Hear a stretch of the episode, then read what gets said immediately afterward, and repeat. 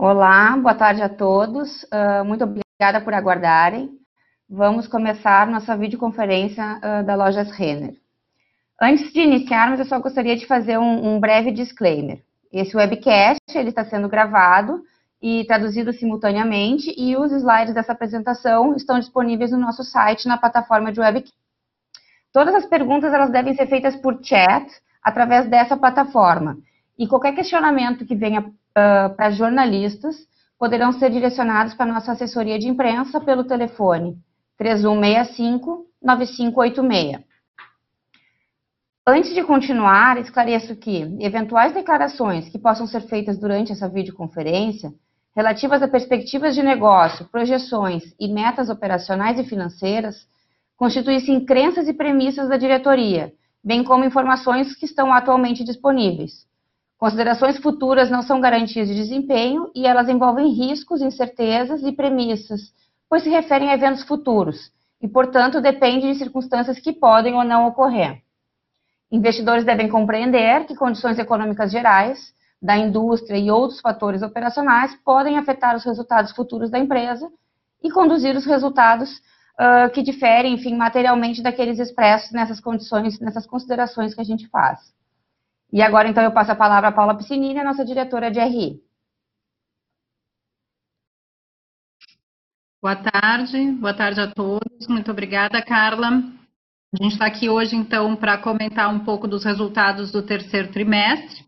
Para vocês saberem, aqui virtualmente estamos todos juntos, o Fábio, nosso CEO, e o Álvaro Azevedo, nosso novo CFO. Ele vai se apresentar logo em seguida, vocês vão saber um pouquinho mais sobre ele. Mas antes de passar a palavra para o Fábio, eu acho que é importante nós comentarmos um pouco sobre o terceiro trimestre. Foi um trimestre que se caracterizou, como nós colocamos já no, no press release, é pelo ponto de virada. Entendemos que talvez o mais difícil já tenha ficado para trás. O 3C, no 3T a gente teve todo um processo de reabertura das lojas e ao mesmo tempo o nosso e-commerce ele continuou crescendo de uma forma muito acelerada. Então, acho que o que vale a gente comentar hoje aqui são quatro aspectos operacionais que marcaram a nossa performance, e aí eu sugiro passar direto para o slide número 3 da nossa apresentação, para a gente falar um pouquinho sobre vendas, primeiramente.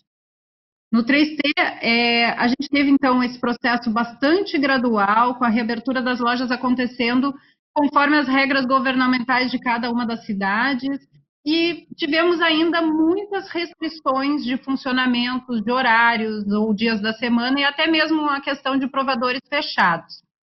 No trimestre, é, nós vimos claramente três grupos de lojas com performances muito distintas. Um primeiro, formado pelas lojas de Norte e Nordeste, regiões né, que a, a questão da pandemia começou antes, mas a flexibilização também chegou antes, e a gente vê que lá naqueles locais onde a, o fluxo já se normalizou, onde a, a, vida já voltou mais ao normal, as nossas vendas elas estão inclusive superando as nossas previsões iniciais pré-Covid. Nós estamos uh, superando o nosso orçamento. E aí nós temos um segundo grupo de lojas que fica mais central do país e que, que, que a flexibilização já está num, num estágio um pouco mais avançado, onde a gente vê também o fluxo se normalizando. E nesse grupo de lojas de meio do país, vamos dizer assim, as vendas já estão convergindo para o nosso orçamento.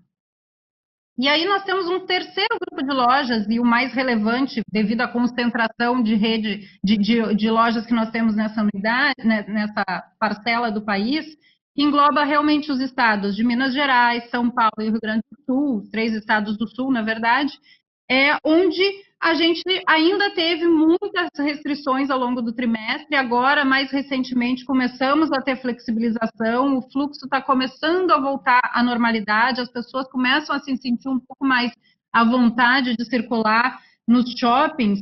E aí, nessa, nesse grupo de lojas que a gente ainda não chegou nas nossas previsões iniciais, e, obviamente, pela representatividade que elas têm, elas acabam puxando a média da companhia. Mas tudo isso é, nos mostra que, na verdade, nós tivemos um julho e agosto mais restritivos, com de funcionamento, com período de liquidações mais estendido que o usual, mas em setembro, quando nós lançamos a coleção de primavera-verão, nós vimos uma receptividade muito boa dos nossos clientes, nos sinalizando que, apesar dessas grandes diferenças entre as regiões e ainda um, um, um processo de volta à normalidade, não houve nenhuma mudança mais estrutural no consumo ou no comportamento dos clientes. Quando a gente olha o mês de, de setembro especificamente, nós tivemos um bom desempenho de vendas, nós gradualmente fomos nos, nos aproximando das nossas previsões iniciais de vendas, e isso é muito bom. Quando a gente olha a contagem de sacolas, que na verdade é uma metodologia interna nossa para estimar ganhos de market share, nós tivemos ganhos em todas as semanas do mês de setembro, ao mesmo tempo que o e-commerce continuava crescendo a três dígitos. Para a gente é bastante encorajador isso, e, e, olhando outubro e pensando já em quarto trimestre, nós vemos que essa tendência ela continuou em outubro. Então, uh, a gente está otimista de que o quarto tri ele já pode voltar para patamares mais próximos da nossa normalidade e de um orçamento inicial que nós prevíamos antes de toda a questão da pandemia. Então, acho que aqui tem uma mensagem muito importante sobre retomada que, que eu gostaria de salientar. Indo para o slide 4, eu acho que outro ponto que merece destaque nesse TRI é a questão da margem bruta.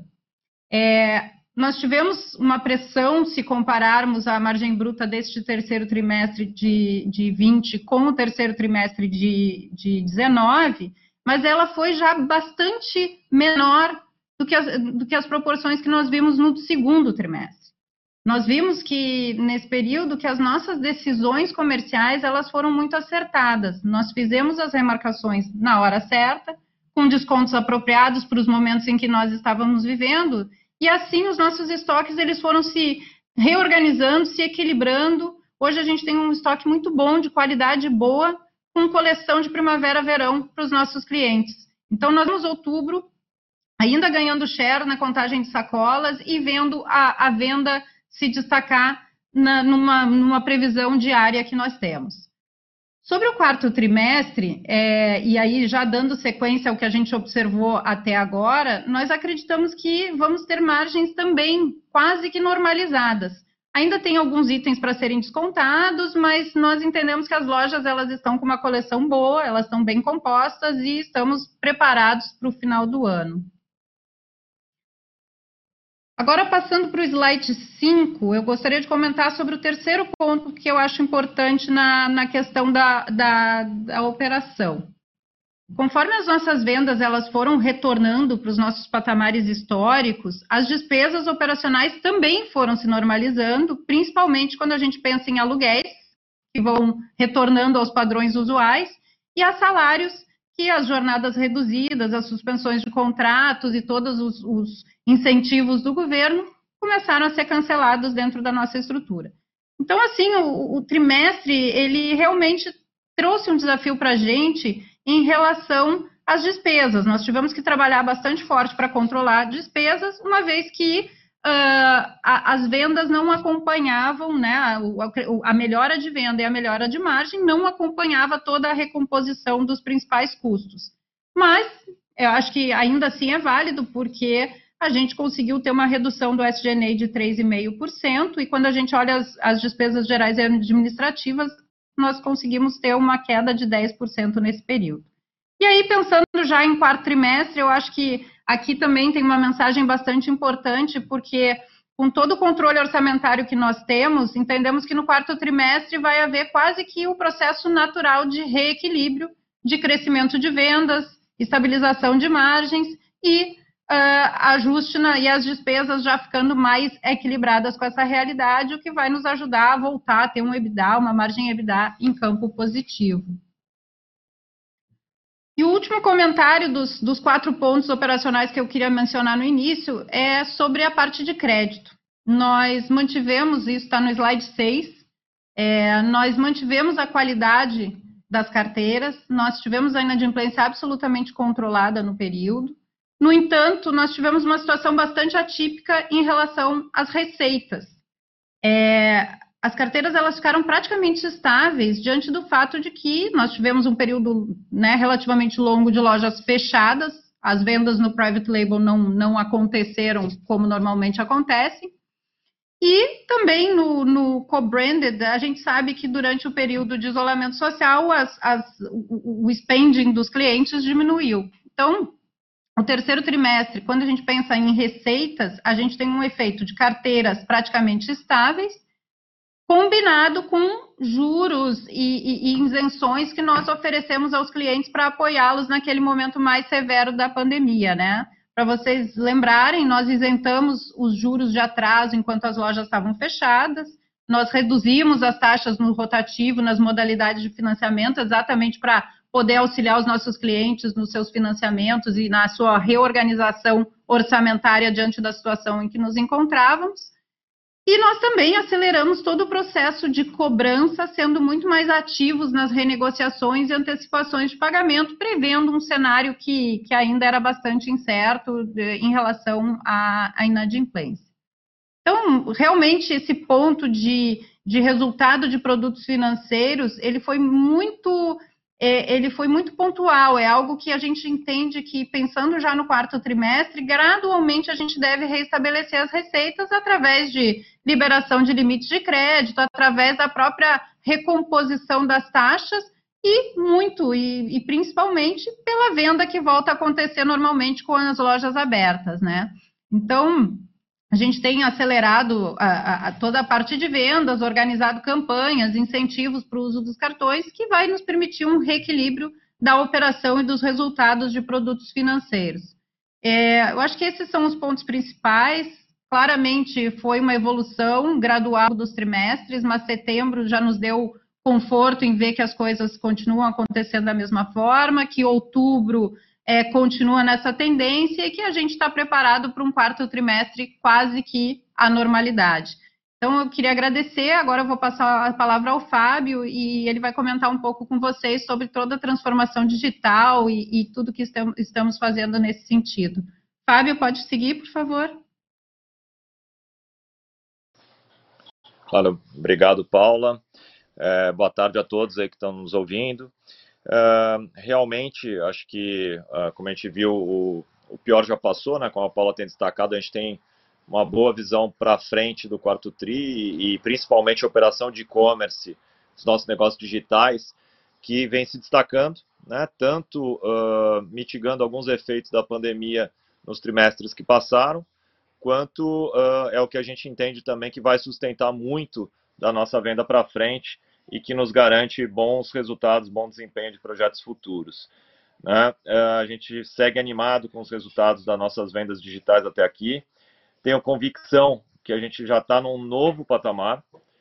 É, uh, algumas das iniciativas que estão em implementação agora, elas vão permitir que a gente continue crescendo em patamares bastante relevantes, mesmo, né, ao mesmo tempo que as vendas nas lojas físicas voltam a performar uh, num cenário uh, mais normal. Né? A gente lembrando que nesse momento a gente está em torno de 93,5% da, da carga total de horas que a gente poderia ter disponível em lojas físicas. Né? Ainda não temos 100% das lojas abertas, mas ainda com algumas, alguns gaps de horários ou dias de funcionamento. Fora né, que algumas restrições de número de pessoas, então as lojas físicas elas tendem a melhorar sua performance ao longo dos próximos meses e uh, o e-commerce deve manter a sua performance mesmo com o full potential das lojas físicas atingindo uma, um novo patamar. Uh, uma das iniciativas, acho que uma das mais importantes aí que faz muita diferença é o Shipping from Store. É, o Shipping from Store permite que nós utilizemos o estoque de todas as lojas uh, para atender tanto os pedidos do e-commerce, né, para enviar para as lojas uh, para enviar para a casa do cliente com um menor custo de entrega uh, e um lead time mais curto também. Atualmente, nós estamos com cerca de 20% das vendas online, né, das vendas do e-commerce, sendo atendidas uh, pelas lojas que, que estão uh, fazendo serviço. Nós temos todas as lojas habilitadas, estamos concentrando em torno de 200 lojas esse envio. Uh, e na prática, a gente pode oferecer entregas mais rápidas, o que potencializa a venda online, principalmente uh, de localidades mais remotas, e se traduz num importante diferencial competitivo, porque nós acabamos tendo uh, um ponto de envio próximo a cada casa de cada cliente num país como o Brasil, que é um país de proporções continentais, isso faz muita diferença. Além disso, né, nesses mesmos locais, todas as nossas lojas estão habilitadas para o uh, retiro em loja, utilizando o estoque da própria loja, o que também faz com que o cliente possa buscar seu pedido em questão de horas em qualquer lugar do Brasil. Né? Então, isso também é um relevante uh, diferencial competitivo. Outra iniciativa que eu destaco e que está começando o nosso ramp-up agora é a Prateleira Infinita. Uh, ainda está em piloto, nós temos um grupo de lojas que já subiram para a Prateleira Infinita e tem um enorme potencial na mesa. Né? A gente entende né, que a pandemia acelerou o processo de aprendizado dos clientes, uh, tem muito mais gente comprando online, uh, a gente teve uma mudança estrutural no período e o comportamento dos consumidores mudou uh, radicalmente. A gente acelerou provavelmente o comportamento dos consumidores uns de 3 a 5 anos do que iria acontecer. E isso tem tudo a ver com os nossos plan planos de Omnichannel, de Omni Experience para os nossos clientes. A prateleira infinita, por exemplo, ela potencializa as nossas vendas online, pois aumenta muito, né, o nosso é, é muito considerável o aumento do sortimento e da profundidade dos itens que a gente disponibiliza para os clientes. Se a gente para ter uma ideia, né, desse aumento, quando a gente pensa que em 2019 a gente tinha uma meta de ter mais de um milhão de peças disponíveis no estoque do online e a gente tinha dificuldade de bater essa meta. Quando começou a pandemia, nós conseguimos disponibilizar uh, com muito esforço mais de um milhão de peças disponíveis no estoque do online. Depois batemos a meta de mais de 2 milhões, mais de 3 milhões, estamos com mais de 5 milhões disponível. Mas quando a gente fala que uh, tem a prateleira infinita, subindo todo o estoque da empresa disponível, nós estamos falando de uma ordem de grandeza de sair de 1 milhão de peças para 50 milhões de peças. Né? Então, é todo o estoque da empresa disponível, o que aumenta consideravelmente a venda, diminui a ruptura e aumenta as margens. Né? Uh, então, esse é outro ponto muito importante aí da nossa venda online. Uh, quando a gente fala sobre os projetos estruturantes, né, lembrando que as três principais uh, pilares né, dos nossos projetos estruturantes são a visão única dos clientes, o, o ciclo de vida do produto e o Omni. Né? Na visão única dos clientes, a gente já teve um aumento de 9 pontos percentuais na base ativa de clientes. Uh, já temos 67% das transações identificadas, que significam 75% do faturamento. Isso permitiu que a gente ampliasse toda a base uh, de, de, clientes para as, para as campanhas. E a gente tem feito comunicações muito mais organizadas e otimizadas, com muito mais produtividade, maior engajamento dos clientes. Na, nas primeiras campanhas já tivemos, em comparação grupo de conta, aumento de visitas mensais, maior gasto médio, ampliação do número de itens e maior participação Omni. Lembrando também né, que os clientes Omni tem um anual cerca de três vezes maior do que os clientes off ou online puros. Né? O, o segundo projeto do ciclo de vida do produto, além da coleção inteiramente feita através do sistema de PLM, né, o nosso Product Lifecycle Management, com todos os fornecedores nacionais já integrados ao nosso sistema, concluímos nosso plano anual de ter 17% dos itens que são para as lojas sendo feitos através de uso de inteligência artificial. É, essa era uma, nossa, uma meta nossa para o final de dezembro, a gente já atingiu agora no, no final de setembro. Uh, e isso, esses itens são distribuídos sem nenhuma interferência humana. Os algoritmos uh, foram construídos pelo nosso time de cientistas de dados e continuamos fazendo também todas as predições de vendas com o uso de inteligência artificial. Agora, partimos para a mesma iniciativa na Yukon, uh, onde já atingimos 5% dos itens alocados da mesma maneira, com inteligência artificial, e estamos, estamos começando os pilotos para Kamikado também. No projeto OMI, além uh, das iniciativas que eu já citei, né, do Shipping from Store, da prateleira infinita, a gente também continua com todas as implementações que estavam em andamento. Uh, um destaque é para as quebras de pedido através do nosso orquestrador, né, podendo o pedido vir de pontos diferentes de shipping, seja do CD do e-commerce, seja de uma loja, seja de duas lojas. Isso é feito através de um orquestrador desenvolvidos 100% pelo nosso time. Né? Então, uh, já é também mais um diferencial uh, que a gente entregou e começa até um, um ramp-up e um efeito cada vez melhor daqui para frente. Uh, também as vendas finalizadas de forma móvel nas lojas, né? a digitalização das lojas, não é só o e-commerce, mas toda a digitalização das lojas. Uh, as vendas sem passar pelas ilhas de caixa já representam 20% do total, com evoluções importantes no Pag Digital. Pag Digital é onde os clientes com cartão Renner podem pagar suas compras através dos seus próprios celulares. Né? Então, nós temos caixas de autoatendimento, nós temos uh, o próprio colaborador atendendo através do seu device o cliente que não quer passar uh, nem no caixa de atendimento, nem na fila do caixa, e temos também o próprio cliente podendo se autoatender no seu próprio device, no seu próprio smartphone. Eu espero que em breve a gente possa apresentar a vocês novas iniciativas e outras melhorias que a gente já está planejando e trabalhando e implementando. Uh, como vocês bem sabem, nós costumamos fazer primeiro para depois falar, então espero que muito breve a gente possa falar de mais algumas e tenho certeza que isso vai nos colocar num novo patamar de operação, principalmente na parte digital. Na Realize, a gente também teve muitos feitos, muitas iniciativas que estão entrando em operação agora, como a conta digital e o Pix. Uh, e temos ainda também um investimento no novo head para a operação da Realize.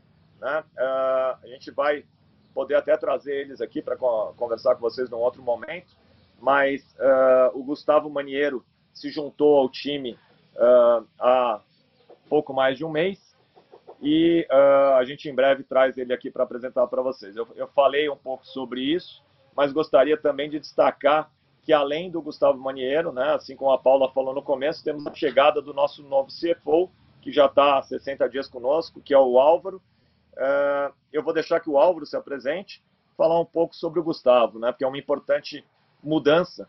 Uh, comentar aqui que essa é uma mudança muito importante, não só do expertise e da qualidade dos profissionais que a gente trouxe para trabalhar com a gente, mas também é uma mudança relevante na governança da empresa, né, com a separação das funções de CFO e de head da Realize, o que traz uma governança melhor e também né, um foco muito maior, tanto do CFO na sua função, quanto do head de unidade de negócio da Realize, né, o diretor da Realize, focado no crescimento da Realize.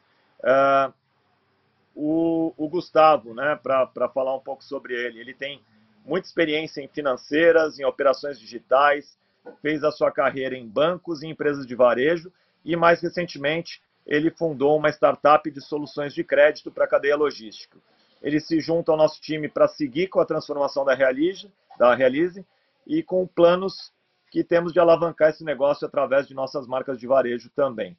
Uh, quanto ao Álvaro, eu não vou falar dele, ele está por aqui com a gente, então vou deixar que ele se apresente. Então aproveito, passo a palavra aqui ao Álvaro. Álvaro, por favor. Ok, obrigado Fábio, obrigado Paula e obrigado a todos os aqui, os aqui presentes hoje na nossa apresentação de resultados. É, meu nome é Álvaro Azevedo, eu sou o diretor financeiro, administrativo e de RI das lojas Renner há 60 dias, como já mencionado pelo Fábio há pouco. A minha experiência profissional é de 37 anos na indústria financeira, bancos nacionais e transnacionais. É, fui CFO e CEO do Banco Votorantim por cerca de 7 anos. Eu fui CFO do HSBC Bank em Brasil por 8 anos CFO do HSBC Argentina por três anos, tive passagem pelo HSBC Bank UK, Chase Manhattan Brasil, Citibank Brasil, entre outros bancos. Essa experiência da indústria financeira poderá ajudar no acompanhamento dos resultados da Realize, junto com o Gustavo, como o Fábio acabou de mencionar, o nosso novo CEO da financeira, e também na parte de análise de crédito.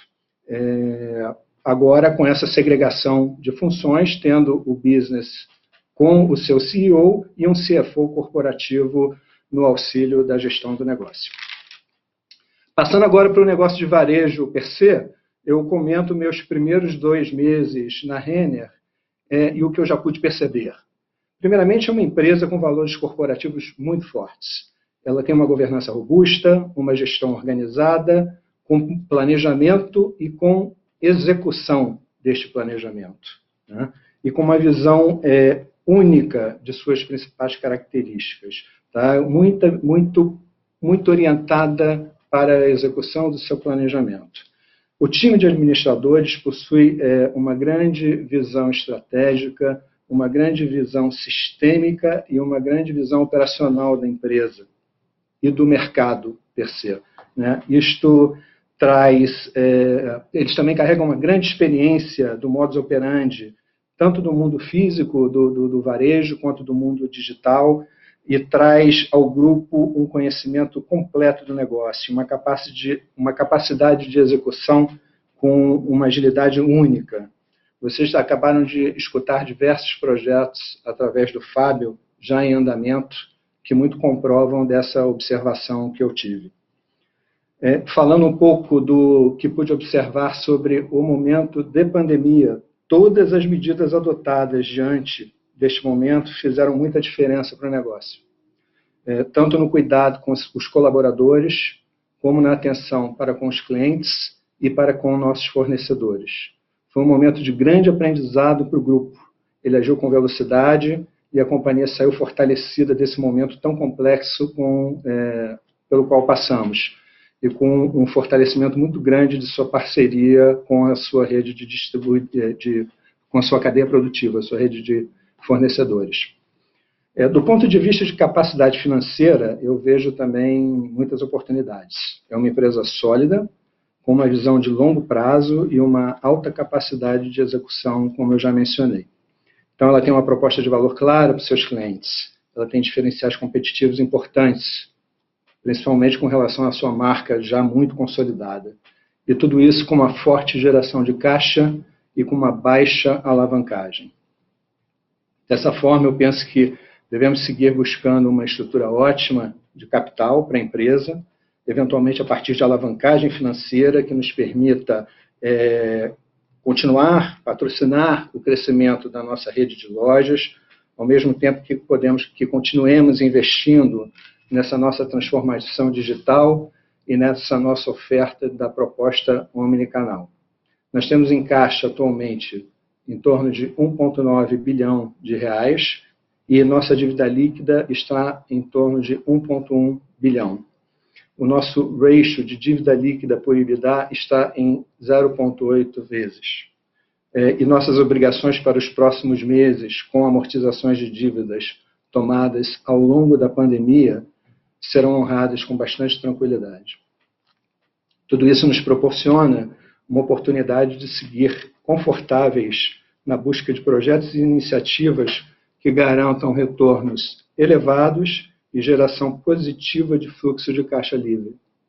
Temos também a oportunidade de seguirmos investindo na digitalização dos negócios e em buscar cada vez maior sinergia entre as marcas do varejo e a Realize, o nosso ecossistema cada vez mais diferenciado e atrativo para os nossos clientes. É através dessa jornada que eu pretendo contribuir para o contínuo crescimento da Renner. Então, agradeço a oportunidade em breve nos encontraremos pessoalmente e ficamos agora disponíveis às suas perguntas. Muito obrigado.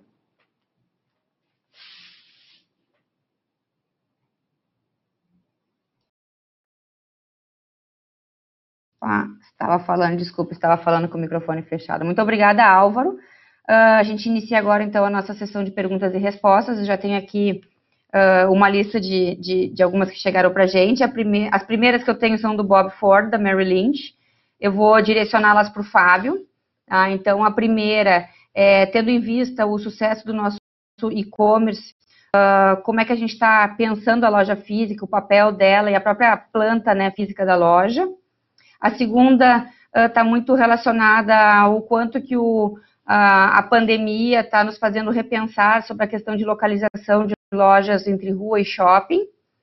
E a terceira vem muito ligada a Kamikado, né? Então, o quanto que da, da performance dela vem em função da pandemia, quanto que é de uh, execução né, do negócio e como que a gente está pensando a Kamikado para frente, longo prazo, expansão de lojas, uh, lista de presentes, o online, etc.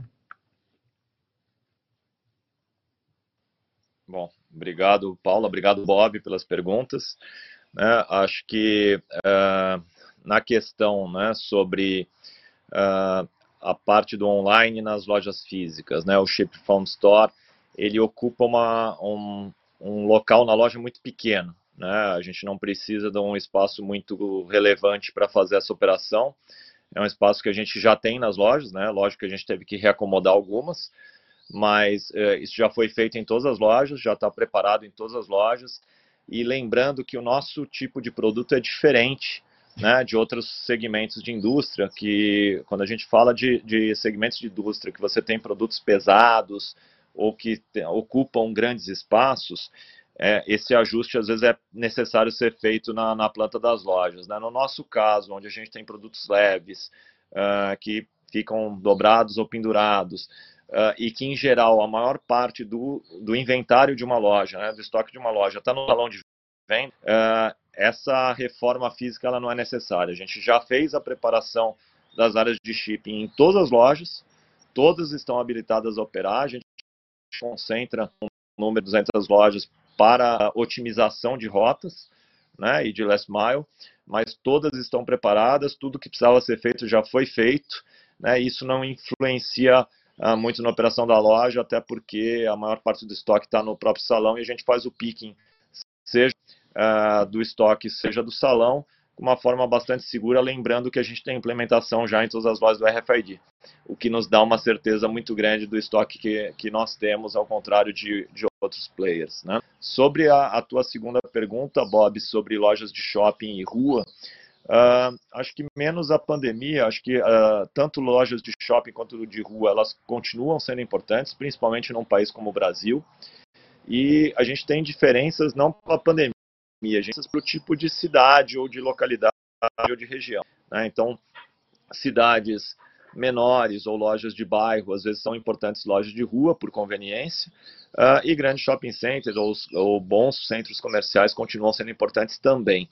Uh, o nosso mix nos próximos anos, principalmente no próximo ano, ele tende a ter um volume de lojas de rua em cidades médias e menores, uh, até pela freada que ocorreu nos últimos anos sobre a expansão de shopping centers. Mas isso já era uma coisa prevista até antes da pandemia, né? então a gente teve um investimento muito forte em lojas de shopping. Quando teve o boom das aberturas de shopping center, nós acompanhamos isso e tínhamos muito, muitos projetos de lojas de rua em cidades médias e menores uh, que estavam aguardando o momento ideal para entrarem. Né? Então, uh, entramos nos projetos que tivemos de shopping que nos interessavam, ainda existem alguns que estão ocorrendo num número menor, mas ainda existem.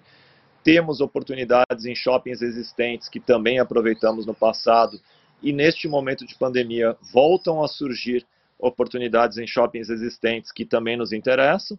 Uh, e temos a linha de lojas de rua que também nos interessam, que eram projetos que estavam aguardando o momento correto, né, para não ter sobreposição de investimentos. E agora a gente retoma né, a nossa velocidade de expansão para os próximos anos, mantendo os nossos targets para 2025.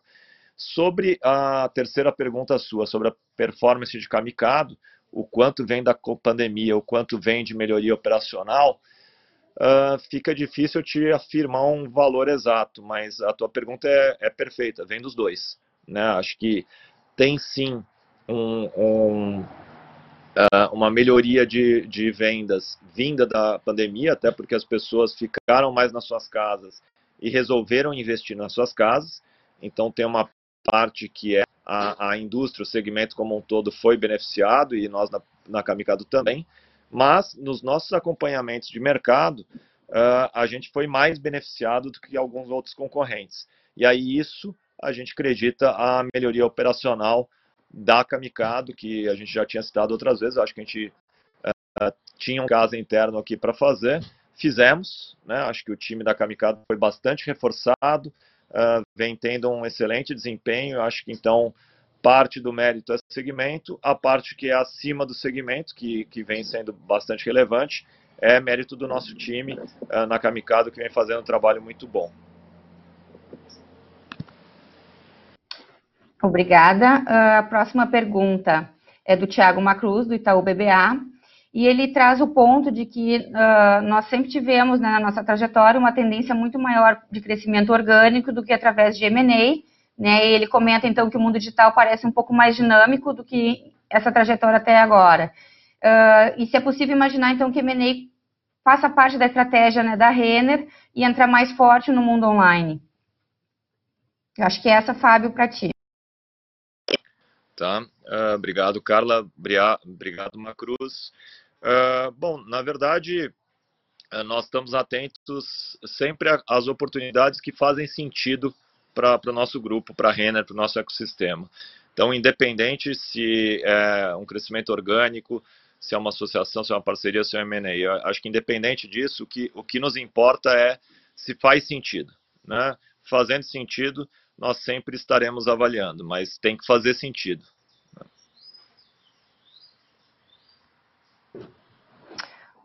Obrigada. Agora eu tenho algumas perguntas aqui do Felipe Cassimiro, do HSBC. Né? Então, a, eu passaria essa, as duas primeiras perguntas dele para Paula. Tá? A primeira é um pouco da evolução mensal do Same-Store e principalmente uh, como é que foi esse final do trimestre em setembro em diante.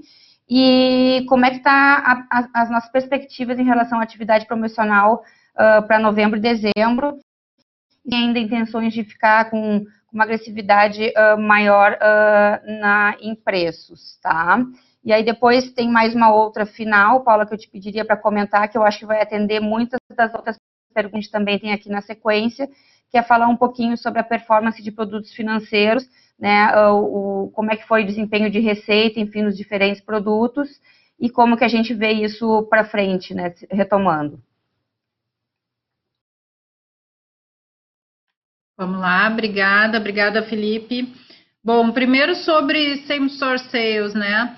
É, quando a gente vê uh, o top line, a gente já veio para o campo positivo, em same store sales uh, ainda num, num, num levemente positivo, começando exatamente porque a gente teve essa granularidade, essa evolução ao longo do período. Então, setembro, uma contribuição ainda pequena de loja física, mais relevante de e-commerce, e olhando outubro, o que nós enxergamos é que sim, aí agora as lojas físicas mais perto da normalidade, contribuem também positivamente. Então, é uma combinação de e-commerce e lojas físicas já bastante saudável e o que nos encoraja a ver que o quarto trimestre ele está muito é, é, direcionado a uma normalidade. Então, esse, eu acho que, que o ponto quando a gente fala de same-store sales, até esse momento, é o que eu posso, posso comentar mais. Sobre atividade promocional, a gente teve isso com mais força, principalmente em julho, que é o período usual das liquidações. Estendemos esse período ainda durante agosto, lançamos as coleções de primavera-verão somente em setembro. E a partir de agora, eu acho que o que a gente vai fazer de remarcação é ainda um residual de produtos que estavam nas lojas, mas são produtos de qualidade, são produtos bons, enfim, que a gente deve, deve seguir num processo muito tranquilo de, de escoamento. Então, o, o, mais pesado realmente, os efeitos mais, mais difíceis em margem bruta aconteceram já no segundo trimestre, terceiro trimestre numa proporção menor, e, e essa evolução vai continuar num quarto trimestre já mais próximo da normalidade realmente. E, por fim, sobre o produto financeiro, uh, acho que, como, como eu comentei no início, o, o destaque é, sem dúvida, a inadimplência e a qualidade das carteiras. A gente foi bastante conservador lá no início do ano, é, quando tivemos as lojas fechadas, tomamos medidas, fizemos um provisionamento adicional. E o que nós vimos é que tudo foi, na, da parte de inadimplência, na verdade, tudo foi melhor do que nós inicialmente esperávamos. Isso nos dá a convicção de que a gente está bem, bem uh, seguro e, e bem preparado é, para o final do ano. Na parte das receitas, realmente foi uma situação atípica, mas uh, facilmente explicada pelo fato que a gente teve lá em abril e maio lojas fechadas. É, os clientes que estão habituados a comprar no cartão Renner tinham as lojas fechadas, não compraram como normalmente acontece, a venda não estava normal. Uh, clientes do meu cartão que usam esse cartão também fora da Renner, num momento de isolamento social em que eles estavam mais é, é, estavam mais em casa, o, o, spending diminuiu, então as carteiras não cresceram dentro da normalidade e, obviamente, que o efeito na receita vem agora no trimestre seguinte ao período da pandemia e dos fechamentos que nós tivemos lá no segundo trimestre. Então, acho que, eh, de novo, é muito mais um, período agora de recomposição no quarto trimestre, voltamos a ter as vendas dentro da normalidade, voltamos a ter a originação de crédito acontecendo como, como sempre acontece, temos as promoções, estamos fazendo todo o, o processo de reequilibrar as receitas e as carteiras para dar continuidade para a operação de crédito, como ela sempre foi é, rentável e no campo positivo. Obrigada. Uh, a próxima pergunta que eu tenho aqui é do Luiz Guanais, do BTG, e aí eu acho que, enfim, ela vem um pouco na sequência da margem bruta e entrando um pouquinho mais para a margem EBITDA, é comentar um pouco nesse processo todo de recuperação de fluxo em loja, né, e da normalização dos estoques, uh, como é que a gente, né, como é que a gente está vendo tudo isso se comportando e se o, o e-commerce deveria continuar sendo um fator de pressão nessa composição. Então eu levaria um pouco, uh, talvez, para o Fábio e aí, enfim, se a Paula também quiser complementar. Bom, uh, obrigado, Carla, obrigado, Luiz. não, na verdade, acho que as pressões em, em margens ela vem, né, elas vêm de um ambiente concorrencial que não tem estoques tão ajustados como os nossos, né, independente do canal de vendas. Eu acho que, ao contrário, as vendas no online vêm sendo bastante saudáveis, né, num, num ritmo uh, de margem muito melhor do que a gente costumava ver anteriormente, onde a gente vem menos sofrendo em relação aos históricos né, no online. Uh, a gente teve uma queda mais forte, como a, a Paula citou, nas margens no segundo e no terceiro tri, principalmente no segundo, um pouco no terceiro, e agora as margens tendem a vir subindo, até porque a gente tem estoques mais enxutos e novos do que a maior parte do, da concorrência. Né? Isso traz, mesmo num ambiente uh, mais agressivo concorrencialmente, uh, uma oferta de tipos de produtos que os concorrentes não têm né? E nisso você não tem essa concorrência tão forte, o que ajuda, né? Se por um lado você que acompanhar uma promoção ou outra, por outro lado nós temos diferenciais competitivos em relação a novas que o nosso time conseguiu desenhar, desenvolver, produzir uh, com muita agilidade e os nossa, toda a nossa cadeia também produzir com idade e que nos colocam num patamar diferencial em relação a alguns concorrentes. Né? Então, isso deve pode, a nossa, a nossa estimativa é que ajude a ter um ambiente melhor aí no quarto TRI, não só de vendas, mas também de margens, tanto bruta quanto o EBITDA. Lógico, ainda não num patamar como a gente mente, mas em vendas já começando a convergir, né? E uh, em margens também chegando mais próximas ali uh, do que seria um cenário normal ali, pro, principalmente no final do, do quarto TRI. Obrigada, Fábio. Uh, eu tenho aqui duas perguntas da Irma Sgars, do Goldman Sachs. Eu diria que a primeira dela foi agora já respondida e a segunda está muito relacionada às despesas, né? Então, ela traz de... Queria entender um pouquinho mais sobre o aumento no gasto com promoções e serviços uh, terceirizados e também, uh, enfim, entender um pouco dos pontos em despesas que mais impactaram o TRI e como que essas linhas vão se comportar para frente. Essa aqui, Paula, para ti, por favor.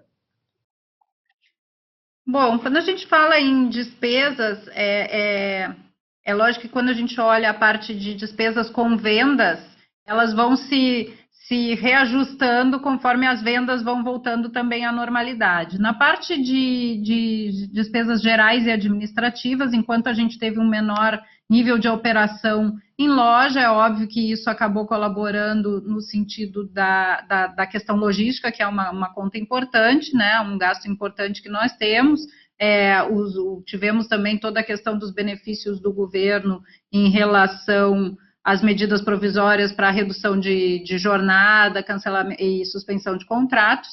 E agora isso tudo vai se normalizando. Então, quando a gente olha para frente, é, acho que num, num, prazo mais curto, devemos ter uma normalização de estudo, aluguéis voltando ao normal, salários voltando ao normal, a operação, o fluxo né, de, de, de produtos transacionados também voltando ao normal. e deve, devemos ter uma recomposição. Junto com isso, e aí pensando um pouco mais médio e longo prazo, a gente retoma uma série de investimentos, projetos, toda, toda essa, essas iniciativas de digitalização, elas podem sim trazer algumas despesas adicionais para o nosso negócio, mas que não comprometem é, nossas margens e nossa rentabilidade. Elas fazem parte sim de, um, de uma grande transformação que a gente que a gente está vivendo.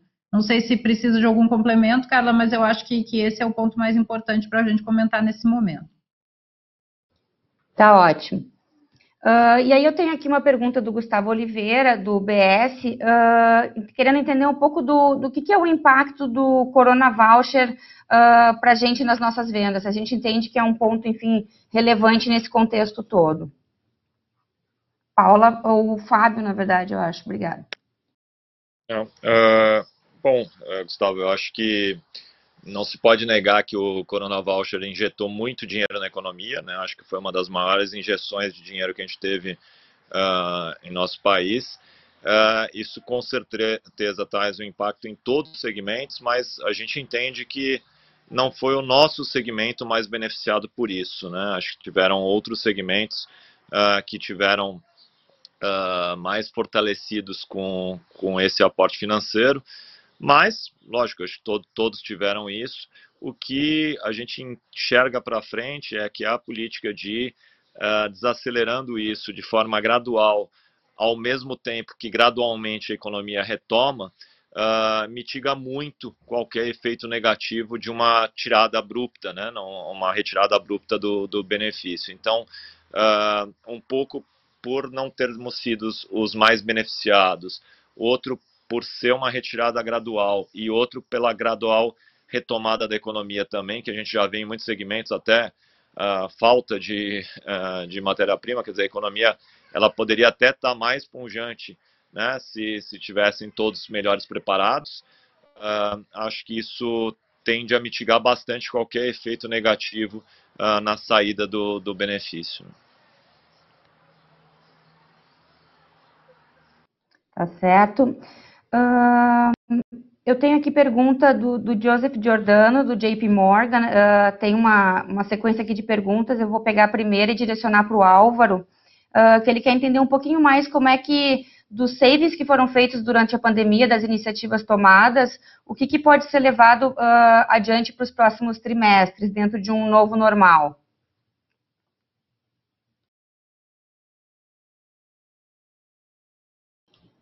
Obrigado, obrigado pela pergunta. É, nós temos que pensar que a Renner é uma empresa que ela já trabalha há muito tempo com um grande rigor na sua gestão eficiente de custos. Então, nós já verificamos que todos esses, é, é, esses savings que obtivemos ao longo do, do, dos últimos meses, principalmente observados em grupos de despesas de ocupação, despesas salariais, de uma forma geral, elas é, acabarão tendo vira curta, né? Ou seja, daqui para frente, a partir do momento em que as lojas começam a, a, a ter seu funcionamento normalizado, 100% normalizado, e que os, os acordos trabalhistas voltam também à sua normalidade, esse benefício tende a desaparecer. Então, é, dado que já existe, sempre, já, sempre existiu essa gestão eficiente de custo dentro da empresa, é, não deveremos ter ganhos é, significativos repetidos para o futuro. Algumas coisas, eventualmente, acontecerão.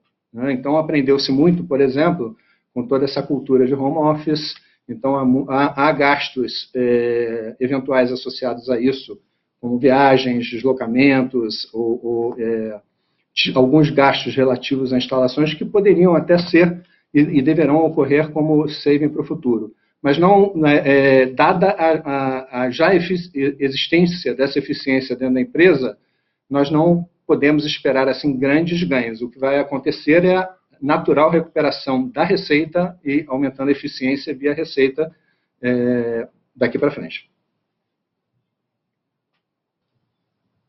Obrigada. Uh, seguindo aqui nas outras questões do, do Joseph, uh, eu gostaria de passar essa para o Fábio, Uh, e a seguinte também, que é comentar um pouquinho, né, dos, dentro dos projetos estruturantes, como é que a gente está pensando o papel da Realize na, e a digitalização dela e, e, o relacionamento com o cliente. E também para evoluir um pouquinho mais sobre o marketplace da Camicado, como é que está, enfim, a participação e como é que vem avançando. Obrigado, Carla. Obrigado, Joseph. Acho que uh, as duas perguntas se unem, né? Acho que tanto a Realize quanto o próprio marketplace da Kamikado tem papéis relevantes no, no nosso ecossistema, né, no grupo. Acho que a Realize, ela histórica, né, tem um, um, uma preço muito bom aos clientes da Renner e que pode ser melhorado. Né? A gente pode ter uh, produtos né, de forma consciente, como a gente sempre fez, uh, que vão né, trazendo também uh, outras formas de receita para o grupo, né, compensando a pressão de margens que com certeza todo mercado uh, tende a ter. Né, então a gente tem mais produtos que podem ser ofertados e melhores serviços e produtos para os clientes da marca Renner. Assim como nós temos muito a fazer ainda na Realize na Kamikado, né, que ela pode ser muito melhor suportada pela Realize, o que uh, traz melhores produtos e serviços aos nossos clientes, pode otimizar as vendas da Kamikado e também alavancar receitas das, da Realize, uh, assim como na própria Yukon também. Né? Temos uh, várias iniciativas em andamento, a própria carteira digital e, e outras formas, né? Lista de crédito, a gente tem, tem várias formas de trabalhar, próprio financiamento das vendas né, dos clientes de Kamikado e Yukon, uh, dentre outras coisas né, que podem e devem ser feitas dentro do nosso core business e que uh, já a gente está até atrasado nisso. Acho que a entrada do Gustavo nos ajuda a acelerar isso e a Realize tende a ser, uh, além uh, de uma empresa com mais fontes de receita, o mitiga muitos riscos né, das margens uh, e, e, traz de uma forma sustentável né, valores para o futuro mas além disso, ela é uma, uma base de ganha-ganha para todas as empresas do grupo. Né? E aí, quando a gente fala de marketplace de Kamikado, as coisas se unem, né? porque a própria Realize pode fomentar também a venda dos próprios sellers uh, da Kamikado, né? que também trazem né, uma receita tanto para Kamikado quanto serviços que podemos prestar no futuro ao sellers. Então, marketplace de Kamikado uh, é um acelerador de nosso ecossistema, Realize é uma base, uma pista, é um acelerador do nosso ecossistema e acho que temos muita coisa ainda por fazer, que conforme uh, as coisas vão se concretizando, a gente vem trazendo uh, para vocês aqui. Né? Ótimo, Fábio. Eu tenho mais uma aqui uh, para você, é do Richard Katgar, do, do Bradesco BBI. Uh, ele pergunta muito sobre o cliente Omni, né? Que ele é, enfim, é, é, é super importante para a gente em termos de receita e frequência. E ele gostaria de entender um pouquinho de como que a gente está se estruturando para atender esse cliente, uh, se a gente, né? Como que internamente a gente se organiza para cuidar dele, para retê-lo, enfim, para fazer esse relacionamento. Obrigado, Carla. Obrigado, Richard. Acho que tem toda a razão, Richard. É um, é um cliente extremamente importante, todos são, mas uh, a tendência é que quase todos os clientes eles se transformem em clientes Omni, né? Porque a vida é Omni, uh, não tem essa divisão de físico e online. E, e você ter uh, uma prestação de serviço, né, uma Omni Experience para o cliente, né, uma, uma experiência conjunta, integrada, faz sentido. Né? E por fazer sentido, uh, é que o spend anual dos, dos, clientes Omni é maior do que os outros, né? porque você tem uma prestação de serviço mais fluida, com mais conveniência, uh, que o cliente pode pesquisar, comprar, retirar, receber, da forma que ele quiser, onde quiser, como quiser, quando quiser, e, e é por isso que acabam comprando mais, né? porque faz sentido. Então, uh, a forma de reter né, é, é cada vez mais ter mais ferramentas Omni, cada vez mais uh, ter mais serviços, né, cada vez mais encantar uh, no mundo digital, encantar no mundo integrado, encantar no Omni, né, com mais com produtos melhores, serviços melhores, uh, menor lead time, né, e, ao mesmo tempo, né, comunicação com esses clientes de forma cada vez mais granular. Né? A gente se comunicava antes com grandes grupos, depois com grandes clusters, agora com clusters menores, até a gente chegar numa comunicação realmente one-on-one, -on -one, que uh, toda essa base de dados tratados via LGPD, né, que é uma coisa que a gente também foi muito mais avançado do que todos, uh, a gente consegue se comunicar melhor, entender melhor, prestar o melhor serviço, o melhor produto e aí reter realmente esse cliente de forma omni, que a tendência é que uh, em alguns anos quase que a totalidade dos clientes sejam omni. Tá certo. Uh, eu tenho aqui uma pergunta da Daniela Bretauer, da Eleven, que ela traz um pouco de, da relevância da Black Friday para o nosso negócio e como que nós estamos nos organizando para o evento. Por favor, Fábio. Bom, obrigado pela, pela pergunta também. É, é, a, a, Black Friday, ela é, no nosso segmento, ela é, é mais importante no online, né? Então, ela acaba tendo uma importância esse ano ainda maior, porque a participação do online uh, ela subiu de forma exponencial. Então, nós estamos nos preparando já há alguns meses para esse evento.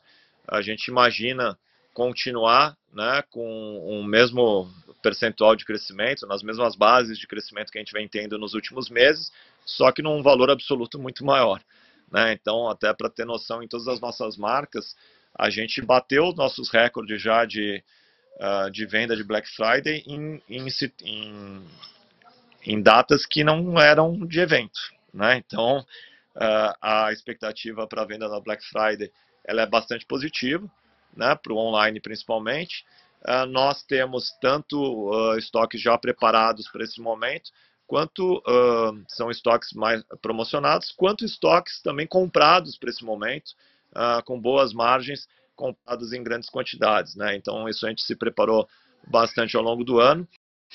Para as físicas, em geral, nos últimos anos, a participação era menor, era menos relevante no nosso segmento. No ano passado já teve um pouco melhor. Esse ano a gente tem uma preparação diferente do ano passado, onde a gente estende um pouco mais o período, até para ter uma segurança maior para os clientes, evitar grandes aglomerações. Né? Então a estratégia ela tanto foi feita pensando no comercial quanto feita uh, pensando também na segurança das pessoas. Né? Então, acho que a gente também tende a ter um bom desempenho uh, nas físicas também. Tá certo. Uh, eu tenho aqui algumas questões do Andrew Ruben, do na verdade, todas, praticamente todas aqui já foram de alguma forma respondidas nas anteriores, mas uh, aproveitando até um pouco do contexto que a gente estava aqui e também do que já se comentou de de margem bruta, eu acho que só colocar um pouquinho mais de como que a gente está vendo uh, o ambiente competitivo, o ambiente promocional em geral agora no mercado, tá? Uh, eu vou passar essa então, Paula, por favor.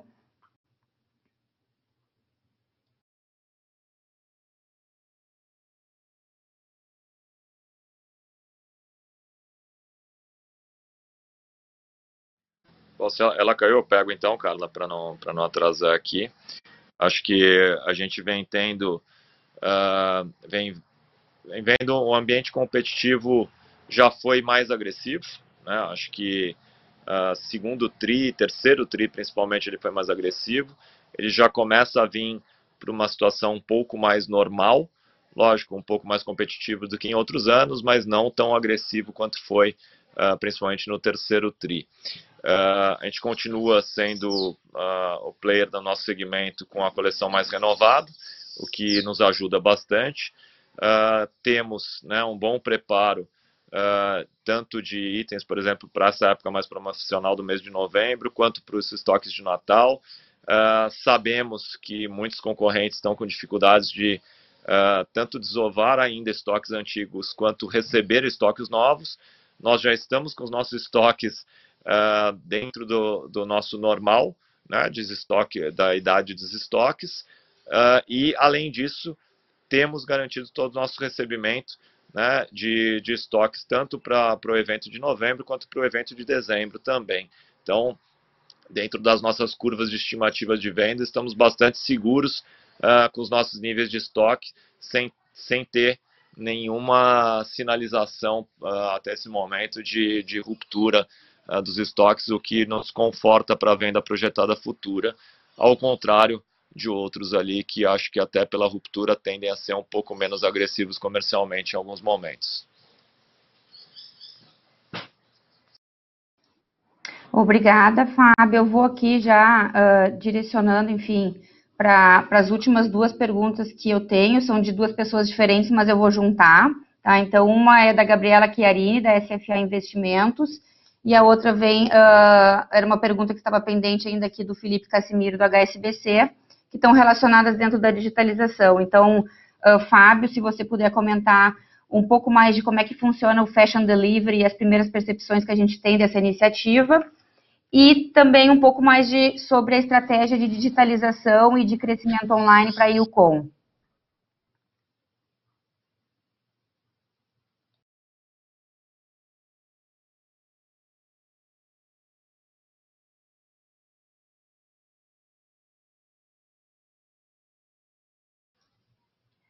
Bom, eu acredito que o Fábio tenha, tenha, tenha, perdido ali a conexão, então eu vou pedir, Paula, se você puder uh, entrar um pouco na resposta sobre a digitalização da IUCOM e as iniciativas que a gente tem para ela, e também explicar um pouquinho do funcionamento do Fashion Delivery.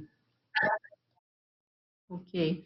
Bom, é, sobre a IUCOM, eu acho que também uma, uma das, dos avanços que a gente teve durante o período de pandemia foi que a gente teve uma integração muito maior entre as unidades de negócios. Então, assim, se em algum momento mais inicial da nossa digitalização a gente começava os processos pela Renner e, e aí depois seguimos para as outras, outras marcas, uh, durante esse período agora nós, nós juntamos muito mais forças e começamos a trabalhar de uma forma muito mais integrada. Então, muitas das iniciativas que foram implementadas na Renner, seja o drive-thru, seja, é, seja a venda por WhatsApp, retiro em loja, ship from store, alocação de itens é, sem interferência humana, usando inteligência artificial, tudo isso que a gente está fazendo, a gente está tá também replicando nos outros negócios. Obviamente que a Kamikado ela tem um tipo de produto diferente, então não necessariamente a gente consegue fazer na mesma velocidade ou no mesmo momento, mas o que funciona para uma marca funciona para todas. A Yukon não é diferente. Inclusive, a gente está lançando o app da Yukon e, e, e, já estamos com 6% dos itens sendo alocados é, por inteligência artificial, usando exatamente tudo que a gente tem visto né, de positivo para a Renner. Eu acho que, que essa é uma, uma, um grande aprendizado que a gente tirou, que dá para fazer todas as marcas ao mesmo tempo, que uma, uma acaba agregando a outra, o ensinamento de uma na outra é muito importante. Então, a Ucon tem tido evoluções bem, bem relevantes nesse sentido. É, sobre o, o, o, Fashion Delivery, a gente tem selecionado, está ainda em piloto, a gente tem selecionado clientes onde nós oferecemos né, produtos, exatamente como o Fábio falou, já entendendo o perfil do cliente, seus, seus, reconhecendo aquele cliente, mandando produtos para que ele possa fazer uma escolha uh, mais, uh, mais apropriada dos itens que ele gostaria. Então, é, é realmente uma novidade ainda em piloto, potencial grande para frente, dito que a gente tem muitos clientes conhecidos e principalmente se a gente pensar sobre os clientes do cartão Renner, né, a gente está falando aí de pelo menos 12 milhões de clientes ativos na nossa base. Obrigada, Paula. Bom, com isso a gente encerra, então, a sessão de perguntas e respostas. Né? A área de, de, de investidores da empresa fica uh, totalmente à disposição para perguntas adicionais e eu passo, enfim, a palavra para o Fábio, para ele fazer os, as considerações finais dele aqui dessa, dessa videoconferência. Obrigada. Bom, obrigado, Carla, Paula, Álvaro, obrigado a todos que nos ouviram. Uh, a gente está bastante confiante aí na, na melhoria né, no, nos próximos meses. É visto né, que mesmo o terceiro TRI, como a Paula citou no começo, ele teve uma performance bastante diferente entre os meses do trimestre, né, uma melhoria uh, muito grande aí nos últimos meses, o que vem se mostrando verdade aí para frente.